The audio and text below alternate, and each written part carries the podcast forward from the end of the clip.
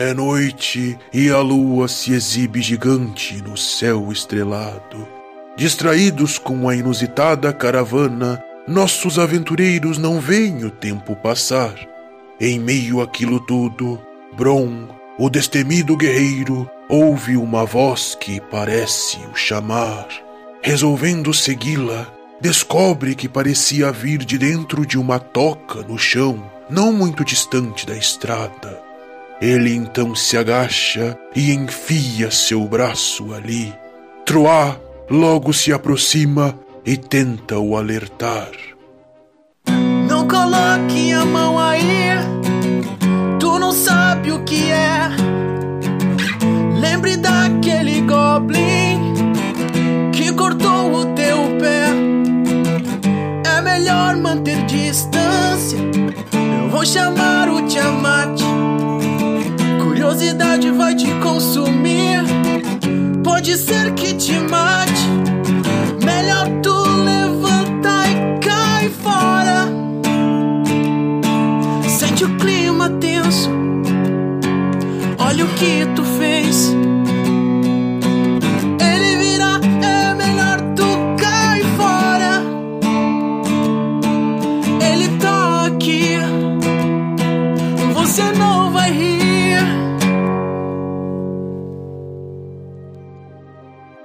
De repente, um estranho bobo da corte sai todo contorcido de dentro daquela toca. Sorridente, ele diz: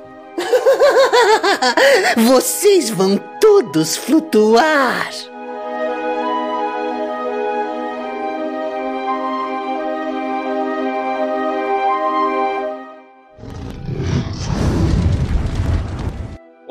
Olá, aqui é o Tiamat e eu nunca vi precisar de um grupo tão grande apenas para escabelar um palhaço. Meu Deus, cara! Eu tinha pensado nessa leitura aqui, porque ia ser muito mas, boa. mas aí, isso, isso diz uma coisa sobre a qualidade do pessoal que tá fazendo podcast, né? Duas pessoas pensaram na mesma piada ruim. Eu sou o Baldur e It foi o filme mais engraçado de 2017. Olha. Oh, Foi uma palhaçada, né? Ah! roubo mesmo. Ah, não, não, não, não, não. Vou cortar essa parte. Eu sabia que tu ia fazer essa. Hum, Aqui é Troá, o bardo, e o meu único medo é não ter nenhum medo. Que frase merda! Não entendi Nossa. nada, não entendi o que falou. Faz outra aí, ó. faz ao vivo aí, ó, porque essa daí vai servir. Bom, vamos de novo, vamos de novo. E lá vamos nós. Que merda. Pior que a minha, cara. A minha frase é a frase pra, pro pessoal ficar triste quando ouve, não a tua, cara. vai sair mesmo? É, mas é a vida, né? Aqui é o Bron e eu ainda prefiro o Tirica. Não, Ah, não. Acabou então? É isso? Vambora? Já podemos fechar o podcast? Já tá bom, já. Conteúdo Ah, maneiro. No geral foi bem fraco hoje, hein? Ah, foi uma bosta. Pô, eu ia falar o da palhaçada ali, mas o Tiamat já Eu pegou. acredito que todo mundo tenha pensado na frase na sua mente ficou melhor do que quando ouviu. Sim, sim. Nossa, a minha eu achei que ia explodir risada, todo mundo com esse silêncio constrangedor. Coloca uma risadinha no fundo na edição e tá tudo Não. resolvido. Hoje o nosso episódio vai ser sobre o filme It 2, que é uma continuação direta do primeiro filme, It 1, baseado na obra do Stephen King. Esse episódio vai ter spoiler, então se você não assistiu, escuta a gente igual, porque a gente tá precisando de view e de like. Mas tenta assistir antes, né? Mas em, em todo caso, escuta a gente depois, deixa marcadinho lá na agenda, então, só pra ter certeza que a gente vai ser ouvido. Então, o que, que a gente vai fa- falar sobre o episódio? Eu acho que todos aqui assistiram. Espero que todos aqui tenham assistido, senão vai ter um penetro aqui. Se a pessoa vai ganhar spoiler. Também é bom ter uma opinião leiga. né? É, tem uma orelha, tem uma orelha que nem o Bron foi no, no do, de RPG. Mas enfim, esse filme é um filme baseado no livro do Stephen King, de 1986. Ele já teve uma adaptação para o cinema, que é um filme bem antigo e foi feito em modo de série, se eu não me engano. Mas aí teve só dois episódios, que seriam os dois filmes. Alguma coisa assim, não tenho certeza. Talvez eu corte essa parte por falta de informação. Não. Ficou bem desinformativo, cara. Me, me gerou mais dúvidas do que esclarecimentos. A gente só trabalha com informação aqui. Mas, mas o primeiro filme eu fui com um Troá no cinema assistir e a expectativa para esse filme era muito grande. Eu não sei se isso até não afetou no quão a gente gostou do filme ou não, quão enjoyable foi o filme pra gente, mas o primeiro filme, cara, para mim foi épico assim, porque ele não, a gente não vai conseguir fugir do primeiro filme, né, de fazer um comparativo. Sim. Então, eu acho que no primeiro momento vamos falar sobre os atores que fizeram esse segundo filme aqui que tem, pelo menos pra mim tem dois atores aqui que são muito interessantes. Que é o McAvoy, que é o que fez o Split, ele faz o Bill, né? A versão grande do Bill ali. Que, como sempre, né, cara, a atuação dele é um show, apesar de, eu ter sentido assim que ele não teve muito espaço pra atuar, porque o personagem dele, ele meio que não tem muitas falas marcantes, assim. Não sei É, se vocês concordam comigo.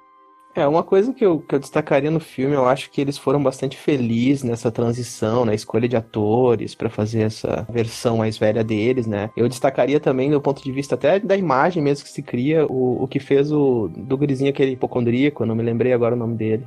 Mas eu achei que foi uma muito boa versão dele adulta, sabe? Eu fiquei realmente gostei bastante da versão dele. Mas sim, também esse que tu mencionou agora e tal. Mas eu acho que no geral, essa, essa escolha de atores, eu acho que pro papel que eles, que eles fizeram no filme, eles cumpriram muito bem. Eu acho que não- também não tem uma profundidade ali a ser explorada, né? Pois é, assim, ó, o McAvoy é um excelente ator, mas, Sim, cara, sim. nenhuma atuação desde o primeiro filme vai ganhar do Bill Scargast como palhaço, velho, como Pennywise. Cara, o cara, ele é levemente estrábico no filme e ele consegue fazer ah, aquele estrabismo na vida real também. O cara é muito bom. E ele é da família Scargast, né, que tem vários Scar... Pronunciei Sim. tudo errado. Que é um- uma família de atores bem famosinhos aí. Tem o que faz o Flock, né, no, no Vikings, que ele também tem uma ponta Uhum. no Westworld. E tem o Alexander também, que ele faz o vampirão. Agora eu já não me lembro mais o nome do personagem, mas ele fazia o vampirão que era o príncipe da cidade lá no, no True Blood. Ele era Não, o... verdade. Cara, eu não tenho certeza, eu acho que o Bill é o mais novo da família, assim. E são vários irmãos, os caras são muito bons, cara. Eu não tenho nada a criticar, assim, sobre nenhuma performance deles. Voltando ali, cara, eu fui assistir o filme no cinema e no começo do, do segundo filme, assim, que começa aquele, aquela história ali do romance do casal homossexual, e daí tem todo o lance dos caras homofóbicos ali. E daí quando começou esse daí, Sim. teve um cara que tava do meu lado do cinema e que ele comentou assim: Ah, começou o discurso de minorias. é, eu, ah, que babaca, tá ligado? Tipo, porque eu acho bacana ter essa representatividade no cinema. Contanto que não seja algo que afete a história a ponto de descaracterizar a história que parecer tá sendo forçado, contada. né? É, de parecer forçado ou descaracterizar a história. Eu acho bacana. Sim. E depois eu, eu comecei a ler o livro do It, eu ainda não terminei porque é um livro bem grande, mas a- o começo do livro é exatamente aquela história que está sendo contada no começo do It 2. Então, quando o, o Stephen King escreveu o livro em 86, ele já tinha planejado aquele casal ali homossexual saindo e sofrendo aquele caso de homofobia ali, aquela puta agressão Sim, que mas fizeram é pra ele. Cara, e assim, é muito revoltante. Pra mim é até difícil entender uma pessoa que veja aquilo ali e não acha aquilo extremamente errado, sabe? Porque im- imagina tu sair de casa, tu ir no cinema, em qualquer coisa, e tu apanhar porque tu tá de mão dada com a tua namorada, com o teu namorado, entendeu? Porque as pessoas Sim. não são capazes de, de aceitar. É, é um nível de ignorância muito grande, assim. E eu achei bem, bem legal ver isso representado no cinema. Claro que é uma cena horrível, mas é, é bem legal pra meio que jogar um balde de água fria assim no pessoal que tá assistindo pra ver se consegue fazer com que o pessoal se coloque, mesmo que a pessoa não seja homossexual ou qualquer dessas outras definições de gênero, que ela consiga se colocar na pele da pessoa e ver o quão revoltante é aquele preconceito ali, né? Cara, concordo bastante com o Tiamat na questão de que tem que ter representatividade disso no cinema ou na televisão em geral, mas eu acho assim, no livro, provavelmente teve bem mais tempo pra introduzir todas as coisas, conversar sobre todos esses elementos. No filme, eu acho uma cena bastante desconexa com o resto do filme, assim. Parece que ela foi posta pra chocar as pessoas, mas depois da que aquilo foi apresentado, tem mais uma cena de meio que violência nesse sentido, que é quando o marido da Beverly, mas eu não sei qual é o nome Ah, dele, sim, violência nem- doméstica. ele também não é Uhum. muito importante. Também teve uma cena, assim, de um tipo de violência, um tipo de coisa nociva que eu acho que também tem que ter espaço. Mas eu não sei se foi feliz, assim, na colocada do It, sabe? Porque o filme não entrega isso, não é pra isso que o filme tava ali. Parece que foi uma coisa que jogaram pra chocar as pessoas e depois parece que o teor do filme muda e nunca mais repete nada do tipo. É que isso tem a ver com a relação do pai dela, né? Que o pai Exatamente. abusava dela, era o, era o grande. Não abu- eu não sei se abusava, não ficou bem claro assim, mas abusava psicologicamente, né? E isso o marido acabou fazendo igual. Uhum. É, é, exatamente. é, A a grande parte dos personagens ali tem um comparativo do primeiro filme com o do segundo na situação que eles estão social e tal. E tu vê que grande parte deles não conseguiu evoluir, entendeu? É, A, a pessoa saiu e voltou pro mesmo tipo de problema, ou uma, o mesmo problema com pintado de outra cor, eu Uhum. diria assim, sabe? Então, É. por exemplo, tem o caso do cara também que dependia bastante de remédios, que tinha uma mãe super protetora, que depois ele casa com uma mulher que é super protetora também. É, eles realmente esticaram Sim, as pessoas e pensaram como seriam adultos problemáticos que eram crianças assim, assim. Tipo, foi essa a ideia. Sabe o que, que é bacana? Que o, o- tem uma parte do filme ali que o palhaço diz que ele casou com a mãe dele e tal. E pra encenar isso no filme, a atriz que faz a mãe dele no It 1 é a mesma atriz que faz a mulher dele no It 2. Então elas Uhum. são é, realmente a, né, é cara? a mesma Bizarro. pessoa. É muito bizarro. Complexo de Édipo ia aparecendo. E, cara, eu discordo de ti no ponto que tu falou que tu acha que ficou desconexo. É porque, assim, ó, na verdade são dois personagens que eles não são, não fazem parte do, daquele grupo principal ali, que é onde toda a história é contada ao redor deles e ao redor do palhaço também, né, da criatura. Mas eu acho que eles servem pra apresentar o retorno do Pennywise para o Mike no começo ali, que é quando o Mike ele desce na, na ponte e vê o Pennywise do outro lado da ponte ali comendo o, o cara que jogaram lá de cima, né? E daí ele olha pra cima e ele vê a ponte cheia de balões lá. Não é escrito que- I love Denver e tal. Não é que a cena não tem uma função no filme, mas o teor do filme, o que tu vê na abertura, digamos que tu nunca tenha ouvido falar de It na vida, tu só tenha chovido de paraquedas no cinema e tu vê aquela cena inicial. O que tu espera do filme não é o que o filme entrega depois. Beleza, talvez o público não esteja tão perdido assim quando vai entrar dentro do filme pra assistir, nem. Talvez isso nem seja um problema, talvez isso nem incomode ninguém, mas isso é uma coisa que, tipo assim, o teor da cena que tu encontra ali o tipo de coisa que tu encontra ali é diferente, assim, tu poderia entregar o mesmo efeito, a mesma função pro filme, sem ter mostrado uma cena de, de violência, homofobia ali no, no começo.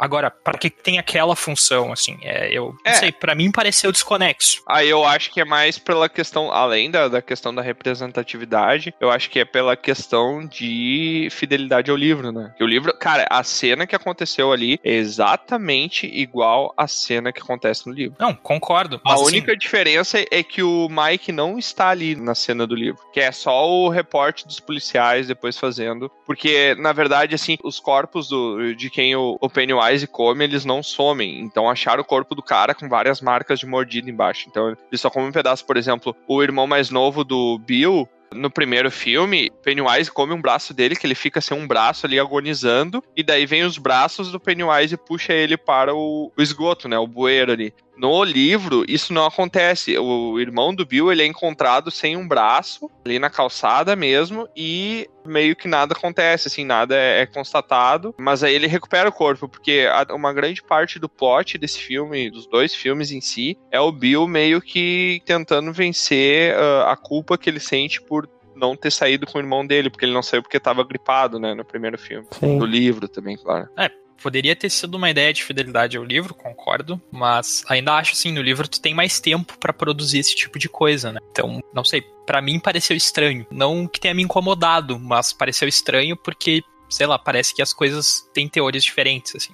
Não sei. O que eu imaginei quando eu vi pela primeira vez essa cena remeteu, assim, por exemplo, eles fazendo o bullying com o gurizinho, no caso, digamos que fosse anos 80, por ele ser gordinho e tudo mais. Esse é o bullying, até botaram na mesma ponte ali e tudo mais. E agora depois, digamos que o bullying muda, que seria o bullying pelo cara ser ah, homossexual. Isso eles mostraram no começo, pra falar que tá na nova era, digamos, e depois eles cortam isso voltando para aquele passado. Que nem o cara, por exemplo, agora ele já recuperou a gagueira, só que quando ele remete ao passado, ele volta a ser gago de novo. Então, meio que não tem tanto contexto com o filme, mas deu uma boa introdução, entendeu? Nesse ponto. Sim. Tipo, pra retratar o cenário, assim. Pra Exato. trazer um problema social que tá acontecendo agora pro filme, assim, tipo, Exatamente, o mesmo problema, só que característica diferente, né? O concordo. filme o tempo inteiro vai tentar revisitar, né, o, o passado e versões do passado a partir de versões relacionadas do presente, né? Ele se, ele se equivale o tempo inteiro em cenas com flashbacks ou construções flashback. mesmos.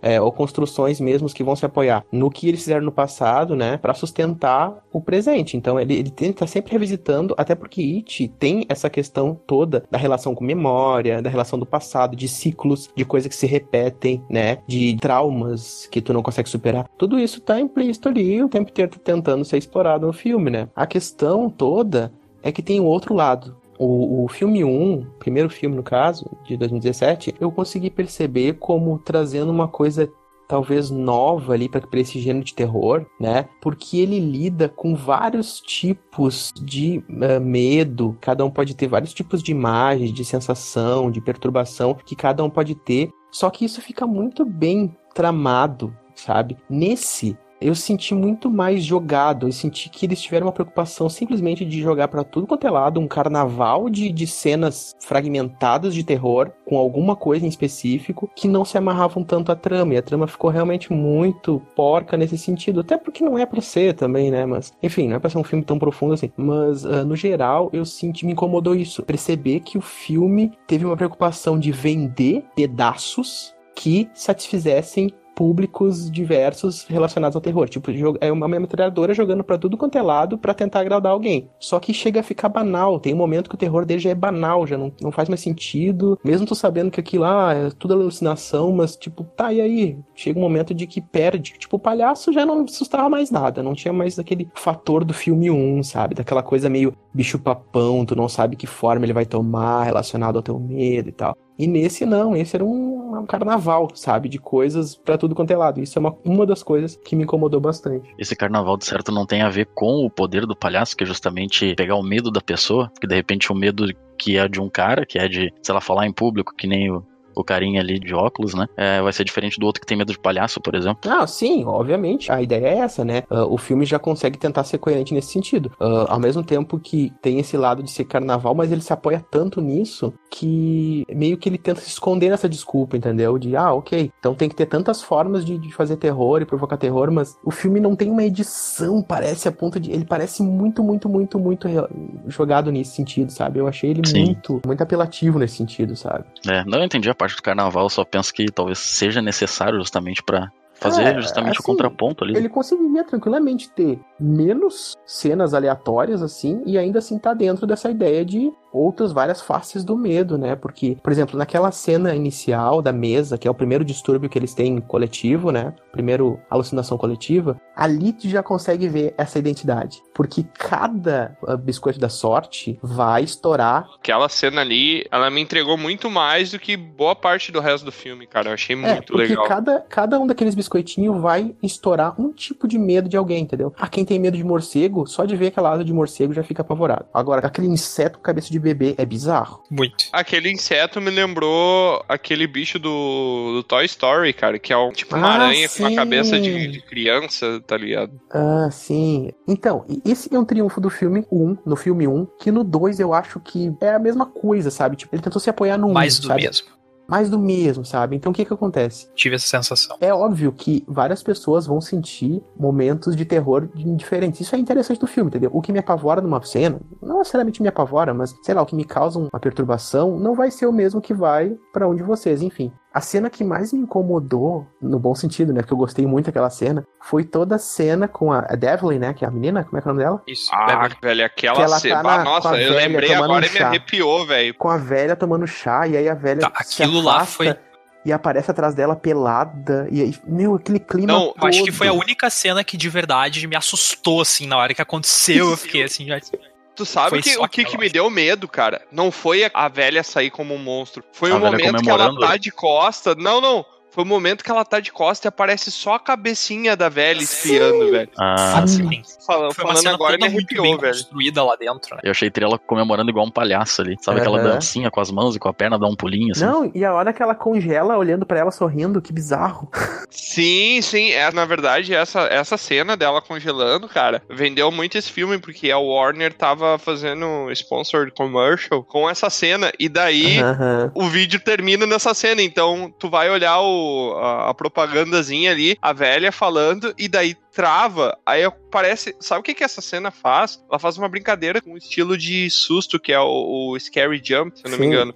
Jumpscare. É, jump scare. Que do nada, tipo, aparece uma cara na tela, aparece um monstro, alguma coisa, tu toma aquele susto instantâneo. Sim. Essa cena, ela faz tu esperar o rosto da velha se transformar e virar um monstro e dar um susto, e não acontece. E essa expectativa não preenchida, eu acho que é o maior desconforto que essa cena em específico traz. Sim. É, eu particularmente também me causou isso, porque ela assim, ó, ela não, não tenta ser gore nem nada, ela é... Ah, ok, a hora que aparece a velha gigante lá, pra mim, estraga, sabe? É, eu acho que não precisava. Mas assim, cara, a cena também é construída com trilha. Eu realmente tenho muito incômodo com trilhas que não estão funcionando, estão com algum ruído, alguma coisa, sabe? Por exemplo, aquela vitrola fazendo um som distorcido. Eu, Sim, eu acho que a sim. trilha é um fator interessante pra construções de cenas, assim, sabe? Cara, eu concordo contigo, porque ter uma imaginação muito fértil me introduz muito fácil na cena e muitas vezes isso é um problema quando eu tô assistindo filme de terror, porque eu vejo que sou eu na situação do cara, sabe? Mas a música, meu amigo, se a música conversar com a cena, cara, eu me enxerguei lá dentro, naquela sala com aquela velha do inferno. Então eu fiquei com muito medo nessa parte. Ó o bicho vindo, moleque. Foi bem tensa essa cena mesmo. Eu ouso dizer que foi a mais tensa que teve. Pra mim, na minha perspectiva, É. com certeza. Eu também gostei muito dessa cena. Foi uma cena que É, Se pegasse só essa cena, já, já valeu. eu percebo que tem umas preocupações assim, porque essa cena acaba emendando bastante, né? Ela faz um link com o passado do It, seria, né? Porque ele seria de repente o pai dessa velha, alguma coisa do tipo. Claro, na mente da. Tu acha, velho? Eu acho que ele é ela. Eu acho que Não. ele só criou aquela historinha, mas eu acho que não é um segundo, uma segunda Não. criatura. é, Na mente dela, ela tentou dar uma explicação lógica e ela viu a foto, então ela raciocinou. Ah, é Claro que aquilo ali é tudo alucinação, obviamente. E não existe a velha, não existe. Mas talvez seja uma coisa relacionada a essa imaginação que ela tem do, da vida do palhaço e tal, enfim, dessa, desse lado humano, sei lá, mas enfim, isso também não, não, quer dizer. O que eu quero dizer é que a cena tem essa preocupação que em momentos do filme, talvez outras cenas parecem muito mais jogadas ou revisitadas do pre-filme 1, sabe? Por exemplo, o menino hipocondríaco que eu falei, que ele volta lá no subsolo daquela farmácia, né? Sim. Aí ele estaria a mãe dele lá e tem aquele homem todo doente e tal. Leproso. Aham. Mas aí já tem uma cena que, ok, é legal, mas corta todo. Aquela hora que o bicho vomita dele e toca aquela música de fundo. Pra quê?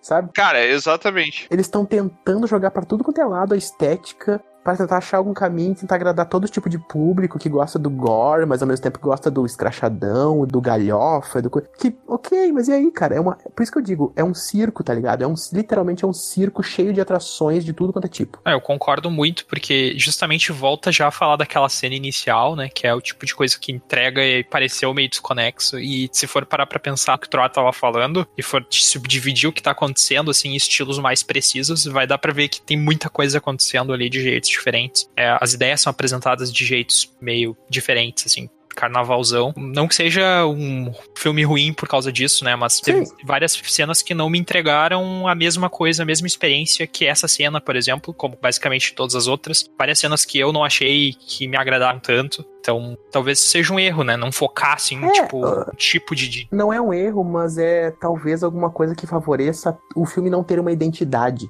Mas o filme não ter uma identidade também talvez não incomoda, porque é a própria metáfora do It também. Ele não tem identidade, o filme não, não- sabe? Eu acho que é mais ou menos esse sentido. Ele é tudo, sabe?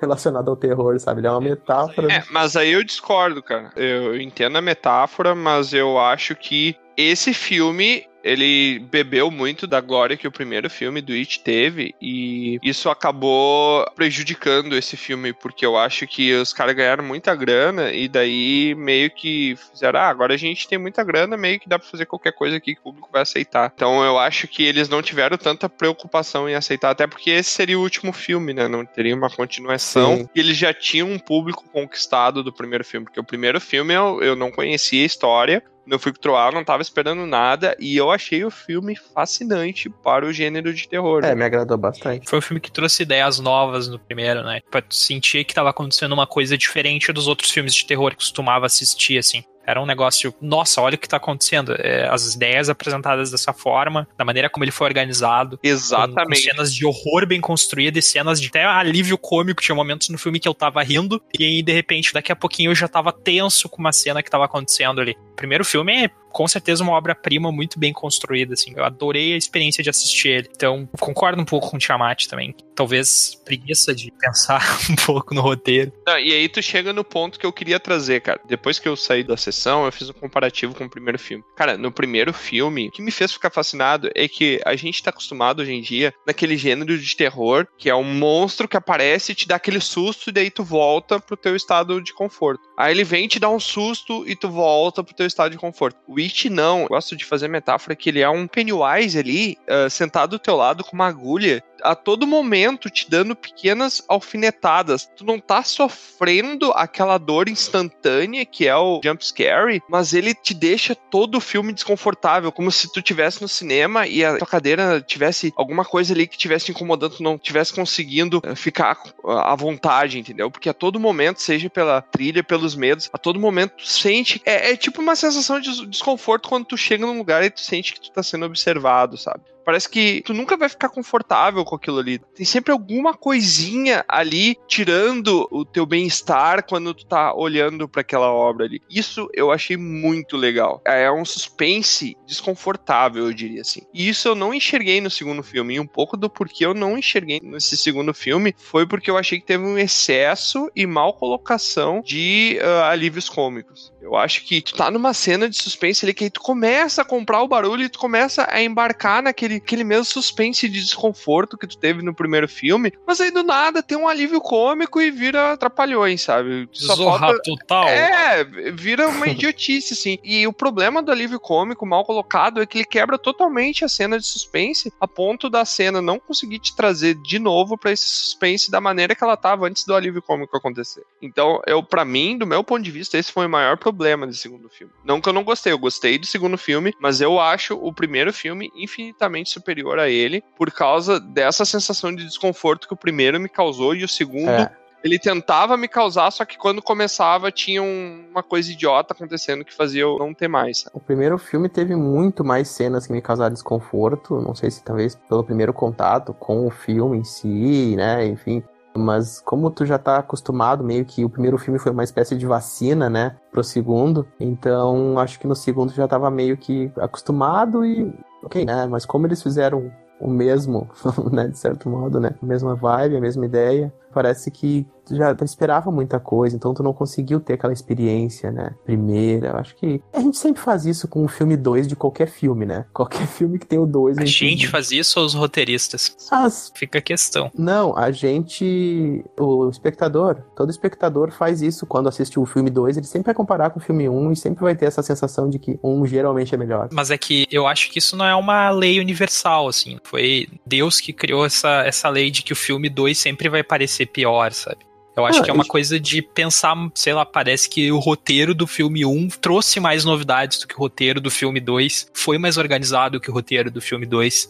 Então parece que não é porque é o filme 2, sabe? Eu acho que se a ordem fosse o contrário, provavelmente as pessoas iam se surpreender com o filme 2 e achar, nossa, realmente melhorou muito. Mas não existia um filme 2 nesse caso, porque o filme 1 um não ia ter arrecadado 700 milhões. Então eu acho que é, é uma coisa disso. Claro, também tem a outra coisa que é difícil tu ficar fazendo uma sequência de obras infinitamente superiores com a qualidade aumentando toda hora, ou mesmo manter uma qualidade alta de uma coisa que aparece uma vez a cada muito tempo, assim. É uma coisa Sim. difícil. Genialidades não acontecem todo dia. E o filme 2 geralmente pode ser forçado, assim, que o filme 1 um foi bom, então vamos fazer um filme 2 para ganhar dinheiro, sabe? Mas para mim parece uma culpa mais de roteiro do que de percepção, assim, sabe? Eu tô tentando não ser específico em relação a esse filme, né? Deixa eu fazer mais claro. Eu tô falando nessa sensação meio geral que se tem de se comparar obras. Não tô dizendo que isso é uma condição nem nada. Isso acontece natural e não tô dizendo que não é legítimo nem nada. A gente acaba fazendo isso normalmente. Concordo com comparar obras, acho que isso é inevitável, mas ter a percepção de que o filme 2 é geralmente pior, eu já não concordo. Acho que isso é uma coisa que, sei lá, não dá para negar que Matrix 2 é muito pior que Matrix 1. E não é porque tu assistiu Matrix 1 antes, sabe? Eu tô falando mais pelo que já se sabe do cinema, mas às vezes é uma sensação errada mesmo, equivocada, justamente pelo filme 1 te apresentar todo aquele universo, te introduzir, como eu disse, né? Te vacinar a respeito daquilo. E o filme 2, tu perdeu aquela ah, originalidade, tu perdeu aquela. Ah, não é a primeira vez, é a segunda vez. Então é mais nesse sentido, é uma coisa meio que pode ou não interferir, mas não, não tô dizendo que realmente é uma lei, obviamente. Né? Uma crítica que eu vi bastante incisiva a respeito do filme, e que eu acho que vale a pena ser comentada, é que como o filme 1 fez tanto sucesso, o filme 2 se apoiou na necessidade de ser como se fosse um bônus do filme 1. Como se fosse só cena extra do filme Por isso 1. que tem uma hora de flashback. E aí são basicamente vendidos duas horas e meias de bônus, né? De, ou seja, ah, vamos Melhores colocar momentos. bastante cenas pra agradar o pessoal que curtiu o filme 1.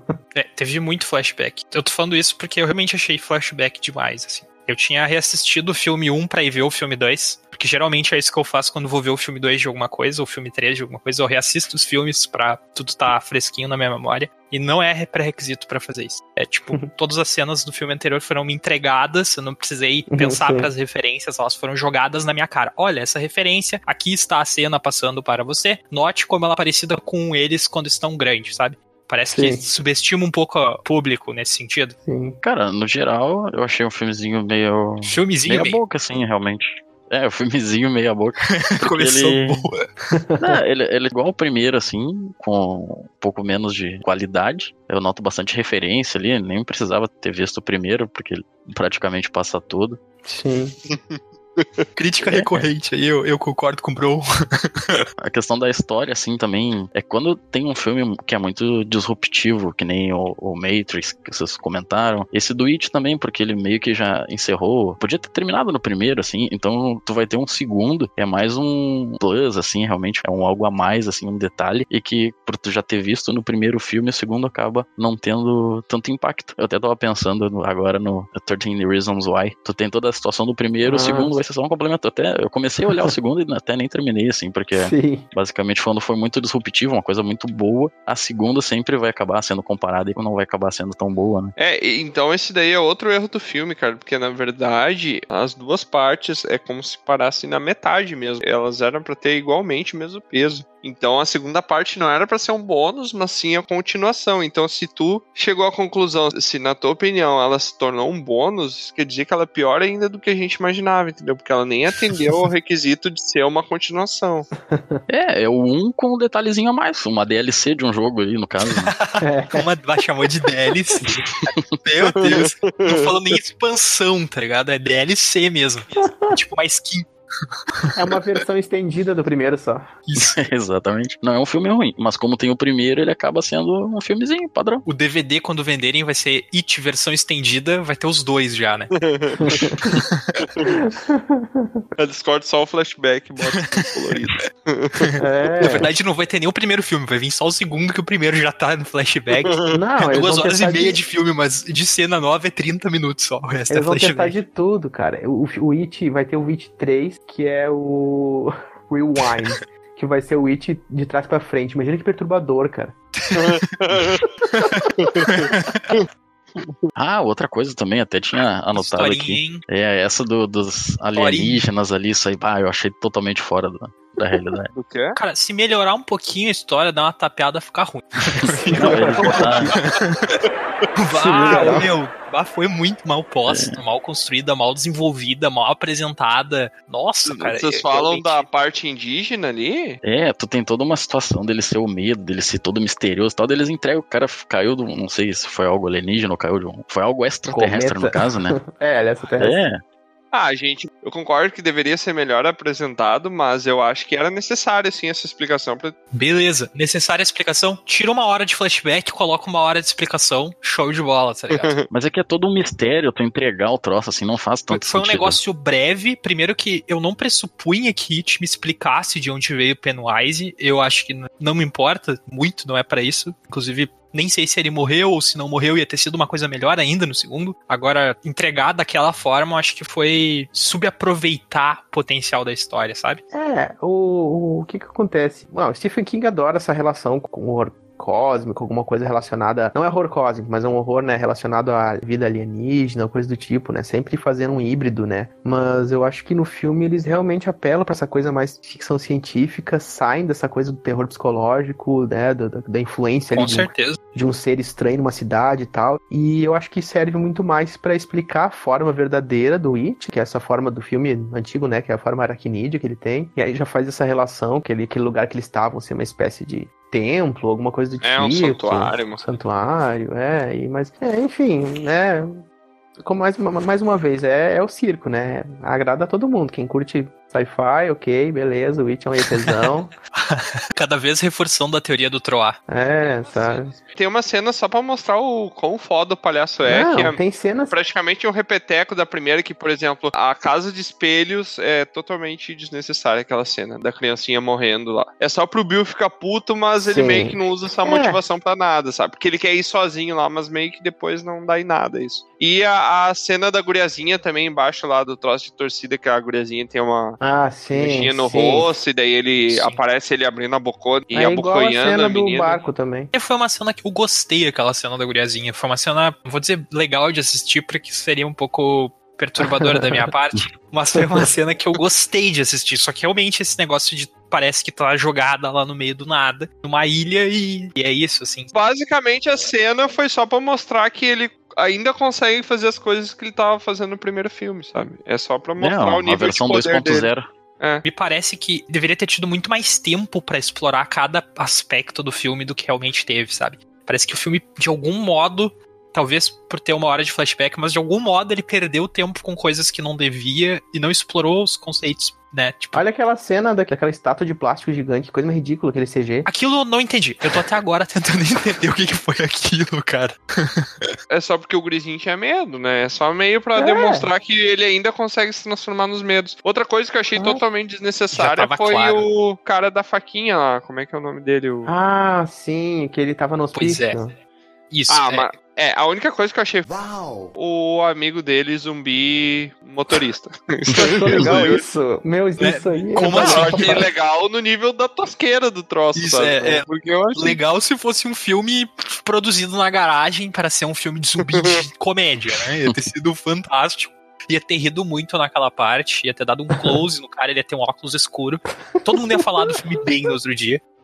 Não era pra isso que o It deveria ser. E ele ia dançar quando tocasse música. né? Um outro muito louco ali. Inclusive, produzam isso. É, Obviamente, os roteiristas do It vão estar ouvindo esse podcast. Próximo projeto aí pra vocês. Aproveitem a cena. Não serviu meio que pra nada, a não ser a Deu a cena do bacana. É, a não ser a cena bacana do cara com a faca atravessada na bochecha, né? Essa cena Pois é. achei, achei Então. massa, mas foi só isso também. Foi uma cena meio. É, ele serviu pra meio que mostrar a coragem, eu acho que é o Bill que mata ele com uma machadada na cabeça, não lembro, ou é a Beverly. Machadado na cabeça lá depois, quando eles vão na casa. É, depois quando ele meio que bate no Bill e no Mike. Que é o Mike. É o Mike que mata? Não É. lembro. Não, mas tipo, whatever aquilo ali, sabe? Não impactou em nada o plot da história. É, Não serviu pra ajudar na construção de nada dos personagens e não impactou em nada, sabe? É, quem tem medo, por exemplo, de claustrofobia, já teve aquela cena relacionada a ficar preso no banheiro com sangue, o outro lá com terra, né? Sei lá o que era aquilo. Tem de tudo, né? E aquela cena também é bonita esteticamente, mas mais uma vez. Ah, ela- sim, sim. É, uma outra tosqueira agora, eu lembrando do outro momento, que foi uma tosqueira, assim, que totalmente virou zoeira. O cachorrinho. Não, o cachorrinho, eu, eu li na internet que ele é uma referência ao filme. Mas, Ah. assim como nas Três Portas também, tem uma parte que ele abre as Três Portas e tem só Sim. Umas pernas uma parte Ah, de cima sim, do tronco aham. decapitada correndo. E se tu olhar o primeiro filme, eles também abrem uma das três portas e daí tem uma menina com os braços presos, e daí Isso. ela tá sem a metade de baixo. Então no Sim. segundo filme aparece a metade de baixo da menina. Basicamente foi referenciando até o próprio primeiro filme. Tá aí uma referência inteligente sem flashback. É, uma coisa que eu achei muito idiota foi aquele skate descendo da escada e dando uma mensagem em gotas de sangue pra eles. Ah, Só uma observação, dá pra ver que todo mundo gostou muito do filme, né, cara? Porque até o momento todo mundo só meteu o pau. No... Não, a, a gente tá criticando porque são pontos que valem a pena de serem discutidos, né? Porque daqui a pouco vocês gostaram, eu não gostei, eu gostei, vocês não. Mas Ah, a gente não. tá trazendo os pontos mais importantes, assim, pra ser discutido. mas agora eu- faço A uma cena pergunta pra favorita vocês vai assim, ser do que tem a pós- ver pós-créditos ali. com o filme, tá? E, e talvez provocando mais essa ideia de construção de cena de terror. Imaginem uma cena de terror que poderia ser colocada ou não no filme, mas assim, ó, o que que pra vocês causa terror? Qual- quais elementos, sejam sonoros, visuais ou relacionados a alguma imagem, alguma coisa, o que que causa terror pra vocês? O que vocês poderiam dizer? Se o Witch A aparecesse. Família seria um boleto gigante. Vencimento pra hoje. não, venceu ontem, que daí é o cagaço. tá com juros já. Um teste de gravidez positivo. Um espelho? Nossa, meu, que pesado. O Autoestima mandou um abraço. Nossa. A gente vê que o Bron ele tem medo de ficar grávido, né? Acontece, né, cara? É. Não falei de quem. Ah, mas é, é legal sério, esse exercício de imaginação. Eu não sei o que, que eu pensaria. Troa podia ter avisado um tempo antes pra gente ir pensando. Né? Ah, mas tem, só. é, vai ser editado, pensa agora. Não. Isso aqui não é ao vivo. Não, a gente vai deixar o tempo, tem que ser. Não, independente de ser ou não ser ao vivo, eu não vou pensar em 10 minutos. Quanto tempo vocês estão dispostos a ficar aqui? Dois mil anos depois. Ah, Eu vou falar então enquanto vocês pensam. Cara, eu acho que pra mim, eu não sei se seria o escuro de uma maneira geral, como uma metáfora, mas sim aquilo que eu não tenho conhecimento, talvez, que eu não saiba de onde que vem. Isso é. Tá num lugar completamente escuro, sem saber onde tá. É, não, eu digo o escuro em si. Por exemplo, não saber o que, que O tá Bron tem acontecendo, não saber o escuro. que, que vem pela Não. frente. pode ser, pode ser considerado de uma maneira metafórica. Ser. de uma maneira metafórica. É, o Eu- desconhecido. O vácuo, o desconhecido. E de vocês. Cara, Troac devia começar dando exemplo, né? Ah, olha, assim, ó, pensa. É, vai eu, lá, vai eu lá. realmente fico bastante perturbado com sons. Por exemplo, assim, ó, uma coisa que me perturba bastante, parece meio nada a ver, mas me perturba bastante, é som chiado de má sintonia em rádio. white noise. É, não necessariamente white noise, mas, por exemplo, alguma coisa que tu consegue ver que tem alguma mensagem ali, Ah, alguma sim. coisa. Por exemplo, uma pessoa falhando falha, ou algum som, por exemplo, sabe aquela rádio lá russa que fica pitando e de vez em quando toca umas mensagens? Sim. Aquilo eu acho Ah, bizarro. eu escuto ela direto. Cara. não, você sabe o que eu tô falando? Eu não faço a menor ideia. Cara, tem uma rádio russa em algum lugar que ninguém sabe onde é que é, que aí tem uma Rússia. sintonia do. É acho que é boa. B45. Ah, sei lá, é uma, é uma rádio meio bizarra lá. E ela fica pitando todo dia, 24 horas por dia, há, há anos e anos, desde os anos 80, sei lá. E de vez em quando ela para de apitar e dá umas mensagens, fala os nomes de umas pessoas aleatórias. E fala umas coisas que ninguém entende. Tipo, é bizarro. É bizarro. Eu acho isso uma coisa bizarra. Tu tá falando sério? Isso existe? Eu tô falando sério, cara. Tu não é uma sonhou coisa isso bizarra. daí, não, Troa? Não, eu Tu vou não isso pra livro de vocês. terror? Tá, isso pode ser captado no, não, não no nosso rádio aqui, né? Só na Rússia, sim. Tu consegue eh, sintonizar, mas eles fizeram na internet pra acompanhar em tempo real. Quem tem um site que tu pode entrar e acompanhar. Cara, é, uma- é bizarro. Isso é uma coisa. Eu fiquei até desconcertado agora com E esse teu ninguém medo. sabe onde é que tá, cara. Tô com medo disso aí também. tipo, eles, Meu It acabou de se transformar, mano. Posso mudar? eles tentaram localizar o lugar e aí eles foram lá e é tipo uma fábrica abandonada, um lugar da onde vem o sinal e, e não tem antena, não tem nada, eles não sabem. É nada daquele lugar que vem, sabe? Eles não sabem onde é que é. Virou creepypasta instantaneamente nos podcasts. Sim. Eu achei que vocês sabiam disso, é uma coisa bem conhecida. Opa, com certeza. Vamos fazer uma pesquisa estatística pra saber se isso é bem conhecido no sentido geral ou só na cabeça do Troac é bem conhecido. Agora vai ficar conhecido, né, meu? Todo mundo que escuta a gente aí vai É verdade, saber. 10 pessoas vão ouvir falar disso. Não, 38 pessoas. O nome da rádio é Rádio Russa UVB76. Quem quiser procurar na internet, UVB 76. é considerado uma rádio fantasma. UVB-76. Eu. Nunca vou procurar isso aí. Nunca que eu vou botar Tem isso na internet. Pede. Eu já vou deixar excluído no, no meu Google ali, botar na Eu pesquisa vou. avançada, sempre tirar esse tipo de resultado. Vai de encontro com o meu medo aí, com o desconhecido, né? O cara não sabe de onde que Esse vem, daí é um medo quê, tá. instintivo de todo ser humano, né? O medo desconhecido, por isso que tem medo do escuro, porque ah, o escuro Sim. te priva do teu maior sentido, que é a tua visão. E daí, tu, a partir do momento que tu perde a visão, tu tá no desconhecido, eu diria assim, né? Então, isso aí tá intrínseco né? na evolução do homem. O Troá falando de sons, eu também fiquei pensando a voz tipo de criança cantando, tipo uma Mano, eu tô musiquinha assim de ficando com filme de medo terror aqui. mesmo próprio, é bem assustador também. É, então, essa coisa de sons me incomoda também em filmes, assim, em coisas relacionadas. Por exemplo, um filme que me perturbou bastante foi Contatos de Quarto Grau. Não sei se vocês já viram esse. Não assisti nem o de terceiro ainda. Eu não sei se quarto ou quinto grau. Nunca passei nem do segundo grau. Mas tem contatos imediatos de terceiro grau. O terceiro grau é o contato O que, que com a seria, mano? O primeiro grau tu veio de longe, aí o segundo ele entrou no pátio, o terceiro ele apertou a mão e o quarto. É, o terceiro é contato direto. o quarto.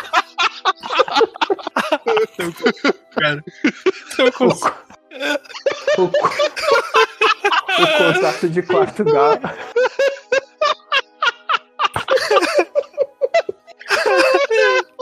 Tô chorando, cara. Olha só. Destruímos No o terceiro, podcast do It 2. Acabou com a vibe que o Troar criou. no terceiro grau, tu tem um contato com o alien. No quarto grau é no teu quarto mesmo. Aí nasce um bebê alien.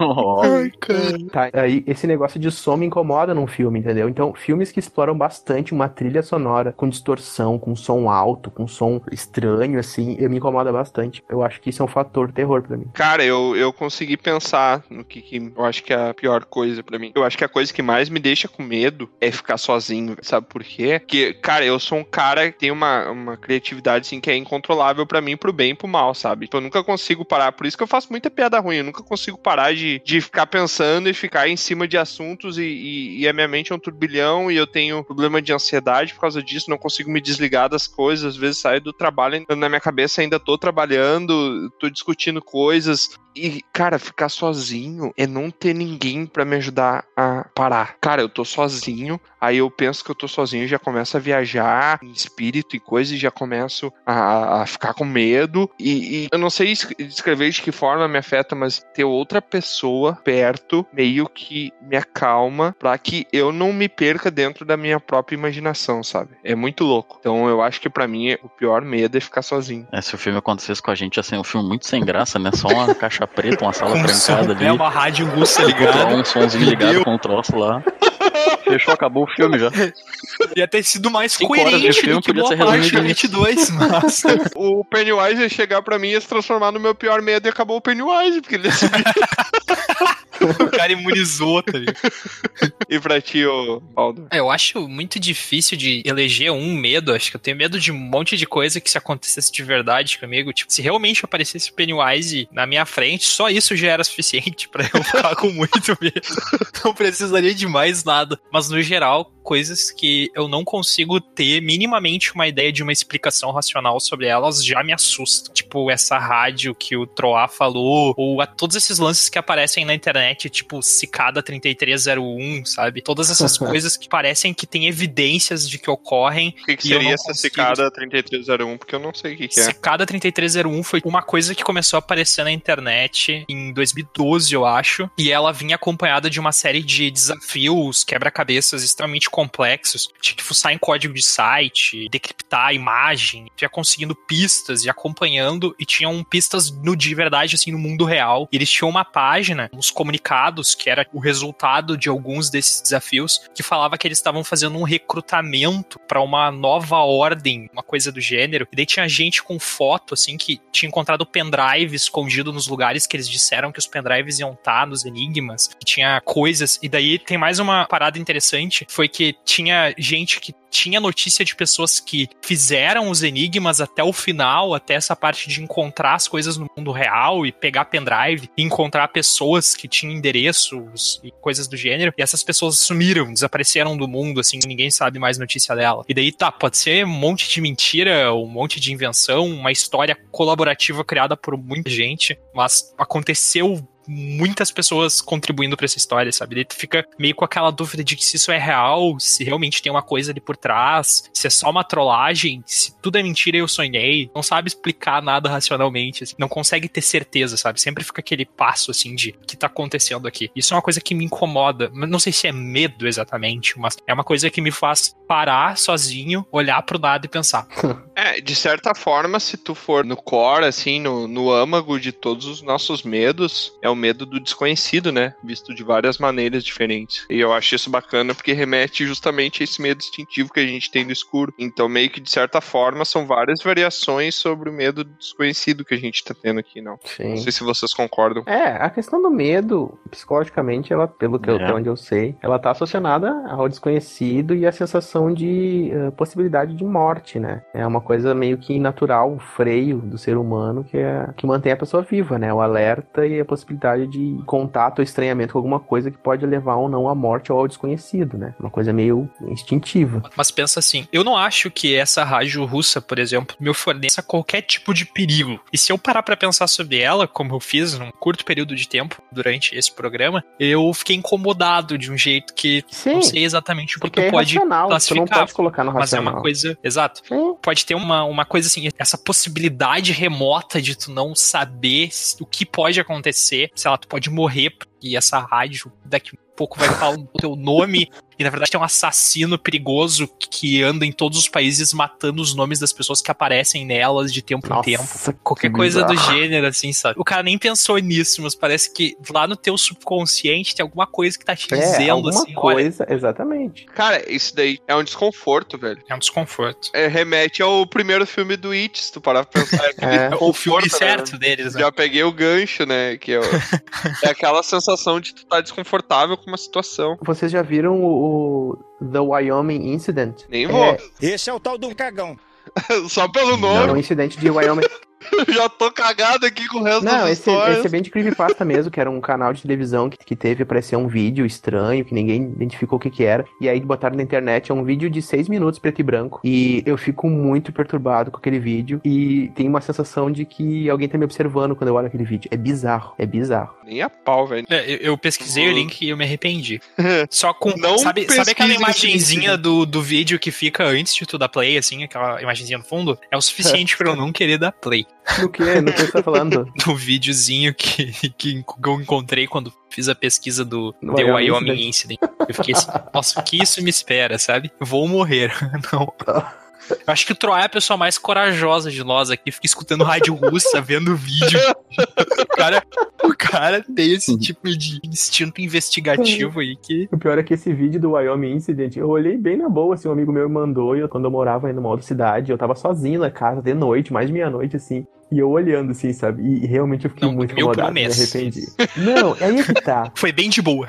Ele é muito simples, mas eu acho que a forma com que aquilo é apresentado faz tu ficar meio perturbado, sabe? Mas. Cara, esse daí é o medo Lovecraftiano, cara. Tu não sabe descrever do que que tu tá com medo, mas tu tá com medo de alguma coisa. É, tem momentos no vídeo que aparece um rosto, e aí daqui a pouco aparece umas mensagens em inglês aleatórias, e aí uma hora parece que diz: Nós já estamos na sua porta. Alguma coisa do tipo, Tá, sabe? troar, pare, pare, troar, pare. Vamos parar com isso aí. E depois a gente pode gravar mais Eu um vou ficar com episódio. medo até de editar isso aí depois. Pô, nesse um que vocês gravaram, eu não vou ir, velho. Eu sou muito cagão. Já tô com medo. tá, mas enfim, gente, eu só quero comentar uma coisa antes da gente ir pra nossa nota. Vocês viram que teve um cameo do, do Stephen King no filme, ou não? Ah, sim, é verdade. Ele aparece. Ele aparece, ele é o vendedor da loja. Sim. Daí eu vi no cinema e eu olhava pro lado, me dava vontade de chamar a pessoa pro lado. Você viu? Você viu? É Stephen King ali. no primeiro momento também eu pensei que, velho, mas meio que full cópia do Stan Lee, né, cara? Mas na verdade não, o Stephen King fez cameo antes do Stan Lee. Se eu não me engano, ele tem uma Sim. participação no Iluminado, ele tem num outro filme lá que não é Tem, dele. tem. Não, tem vários atores, ou enfim, diretores, né, que vão participar de alguma forma, né? Eu achei um fator interessante no filme, mas também é uma coisa assim, ó. É mais um daqueles tiros pra um lado que vai agradar alguém, sabe? Que, mas assim, bem sem propósito. É, eu acho que foi só mais uma, uma referência ali, uma homenagem ali pro próprio autor, né? Até porque o Stephen King, Stephen King ele confessou numa entrevista que ele escreveu It dopado de droga, né? Qual outra opção de estar dopado que não seja de droga? Ah, pode ser.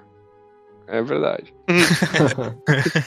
pode ser de cogumelo, que é um entorpecente. Não é Eu droga. Não sei, se, não sei se ele é considerado droga. Pra mim, parece assim, não sei. Vai de cada um também, né? Mas enfim, gente, vamos. O que, que o Baldur colocou lá? Vejam que, que vídeo é esse. Ô, meu, esse vídeo eu tava falando sobre um, coisas que dão bizarras, assim, sabe? Que dão medo. Don't Hug Me, I'm Scared é uma dessas, cara. Tá bom. São ver. seis episódios. Fica a recomendação. Don't Hug Me, I'm Scared. É zoeira é, ou é o troço sério? Parece mesmo? muito zoeira. Cara, assim, o que, que eu posso dizer sobre Don't Hug Me, I'm Scared? Ele começa como um programa infantil, parece muito infantil, assim, sabe? Tipo Muppets, assim. E aí ele começa a ficar um pouco bizarro. E é, é difícil, assim, explicar sem ver, mas Não vou ver. Não vou o assistir nem a pau. vai ver.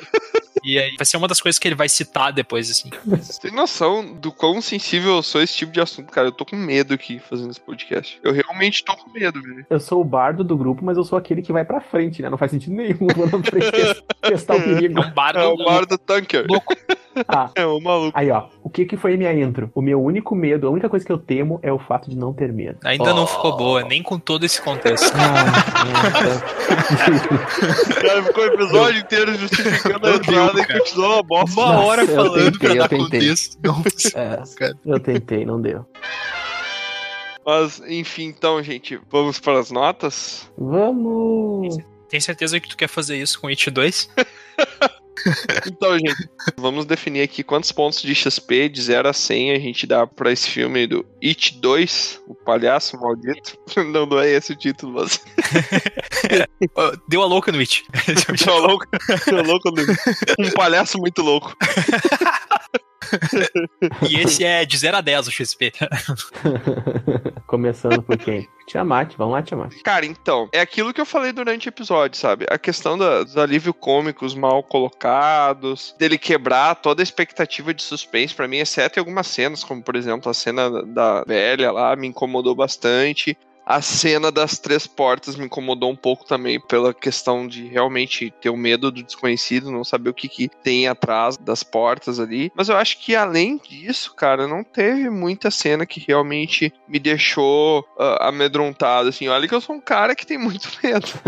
Mas, é, no, no primeiro filme eu fiquei com muito medo, assim. Muito medo de muita coisa, assim. Nesse segundo eu já não fiquei tanto, até por causa desse, desse mau posicionamento. Então, eu vou dar 75 pontos de XP pra esse filme. Por quê? Porque ele ainda é um filme que vale a pena assistir. Ele encerra bem, mas eu vou tirar esses 25 pontos de XP por alguns aspectos. O primeiro, a questão da colocação de alívio cômico. O segundo, ele usou no final uma coisa que eu discordo totalmente, que não deveria ser usado. Cara, eles matam, se vocês pararem pra prestar atenção, eles matam a coisa na base do bullying. Não só isso, né, no mar. Eles ficam fazendo Que bullying cena. com o palhaço até ele encolher e morrer, né, meu? Solução: faça um bullying contra os seus medos. É, Se alguém atormenta, faça bullying com esta pessoa e ela vai parar.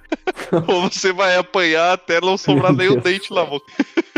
Mas é, é justamente isso, cara. É meio que, tipo, ah, eu- expondo que o bullying é bom nesse aspecto. Eu acho que nunca muitas vezes pode ser tu tocar fogo numa dinamite, sabe? Uma coisa ali que pode explodir. Só dá pra fazer isso uma vez, Tiamat.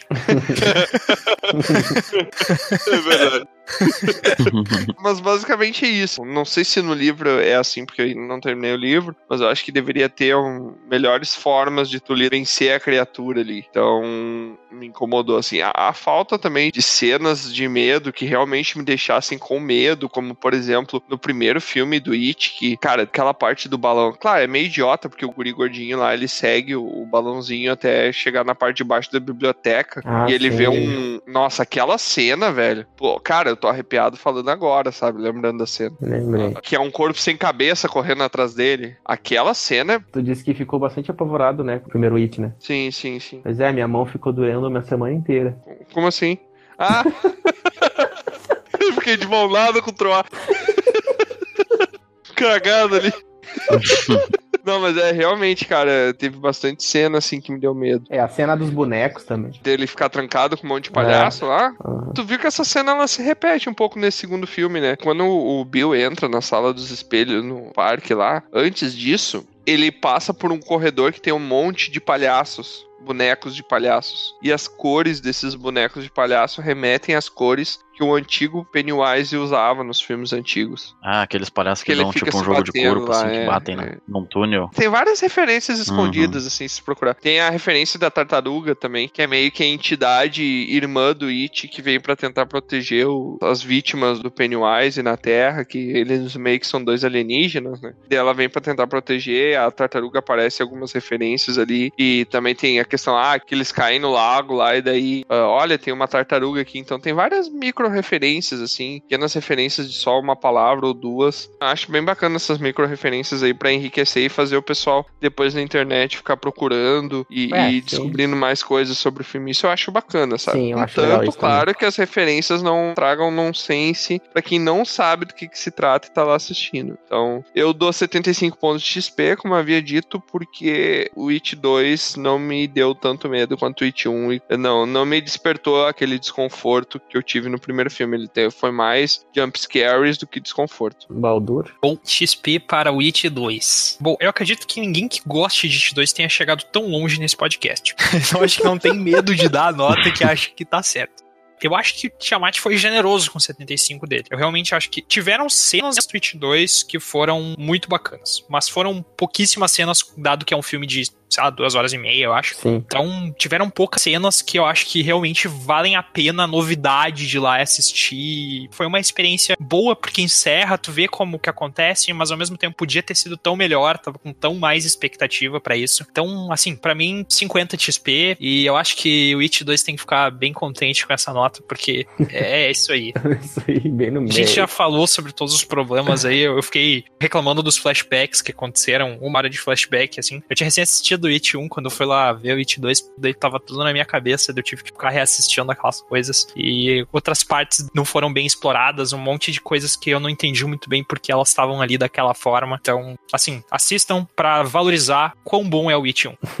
É 50 XP. É, eu. A minha nota eh, vai ser também pensando nesse todo, né? Na experiência, porque o filme de duas horas e meia, com uma história basicamente bem rasa, e que ele vai tentar realmente vender experiência justamente nessas múltiplas e múltiplas e múltiplas cenas relacionadas a algum aspecto de terror, mas então nesse carnaval todo, né? Nessa coisa toda. Enfim, tem alguns pontos que a experiência foi boa, então eu poderia dizer que dessas duas horas e meia do filme, talvez meia hora que eu fosse juntar de uma Generoso. experiência boa. De uma experiência boa, assim, mas como um todo, não é o tipo de terror que me agrada, assim, é um tipo de história bem mais entretenimento, assim, então a minha nota vai ser mais pensando nesse todo de experiência, e eu vou dar uma nota coerente também com a ideia demoníaca do It, eu vou dar um 66,6. Muito bom, bem bolado. Ah, eu vou dar uma nota relativamente generosa Dois. também, eu acredito. Porque no, no geral não foi um filme ruim. no, no- no geral não foi um filme tão ruim assim, toda a questão. Eu não avalio a questão técnica, né? Mas é a história assim que a gente acaba validando aqui. Mas. Nossa, Eu fiquei um 6, um 6, eu, 60. como assim? 0 a Não, 6, sei lá. 6. Vou dar uma nota generosa. Eu tô pensando, pensando no MDB. Muito bom. Vou dar uma nota, não, vou dar, um, vou dar XP, né? É, nota 6, o XP 60 pra ele. É, Porque no, no geral não foi um filme ruim, mas em comparação com o primeiro, e todas essas questões técnicas, assim, dá um 6 tá legal, olha na média. dando a nota mais, nada baixa, então, uhum. Pois é, né? Do dar voltas. Uma coisa que você- todo mundo comentou e agora eu trago pra nossa última discussão. Se não existisse o filme 1, a nota desse filme seria maior ou vocês achariam uma merda igual? Eu acho que eu não teria ido assistir o filme 2 se Não, esse tivesse 6 sido filme mim, 60 de Assim, não que porque é um filme ruim, mas porque é um filme que, na maior parte do tempo, não contribuiu pra eu querer assistir um outro filme do It. Se tivesse, ah, nossa, It 3, eu nem ia assistir. Sabe que nem Matrix, que tu assistiu um, massa, daí tu quer assistir o 2, assiste o 2, e daí tu pensa, ah, tem um filme 3, mas quem é que quer assistir isso mesmo? Daí quando tu assiste, tu vê que tu tava certo. Então, mais ou menos nessa ideia, assim. Eu, eu acho que teria sido pior a minha nota se não fosse o It 1. Sim, dá pra ver que a avaliação de vocês aí, a nota é literalmente. Palhaço. Tem uma coisa importante de dizer que o Bron tava citando sobre avaliar o filme tecnicamente. Eu deixo muito claro que eu não sei fazer isso. Não tenho o menor conhecimento sobre isso, não sei nada de cinema. Tudo que eu avalio é o Sim, quanto claro. eu me diverti, a minha experiência pessoal. E isso é completamente inútil em qualquer métrica que vocês forem avaliar no mundo. Então a nota que eu dou aqui, ela só serve para minha pessoa individualmente, no máximo para recomendar um amigo que ia ver de qualquer forma ou talvez não ia ver de qualquer forma. Então, só para deixar claro que Ou talvez como um amigo nosso que a gente tem aí, que o Baldur vai saber o que, que eu tô falando, que se ele disser que é ruim é porque o troço é bom. é verdade. A métrica do cara é o Diversamente contrário. proporcional. Meu, o cara fala assim, horrível. Aí tu vai lá e tu assiste, melhor, obra que já aconteceu. Inclusive deve ter gostado do It 2 e não gostado do It 1.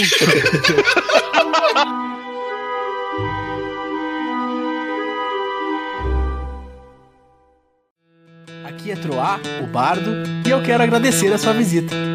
Encerramos aqui mais uma aventura. Convido você agora a nos encontrar em outros mundos. Entre em dragãocareca.netlify.com e descubra. No YouTube, Spotify e Facebook, busque por Dragão Careca. Até a próxima!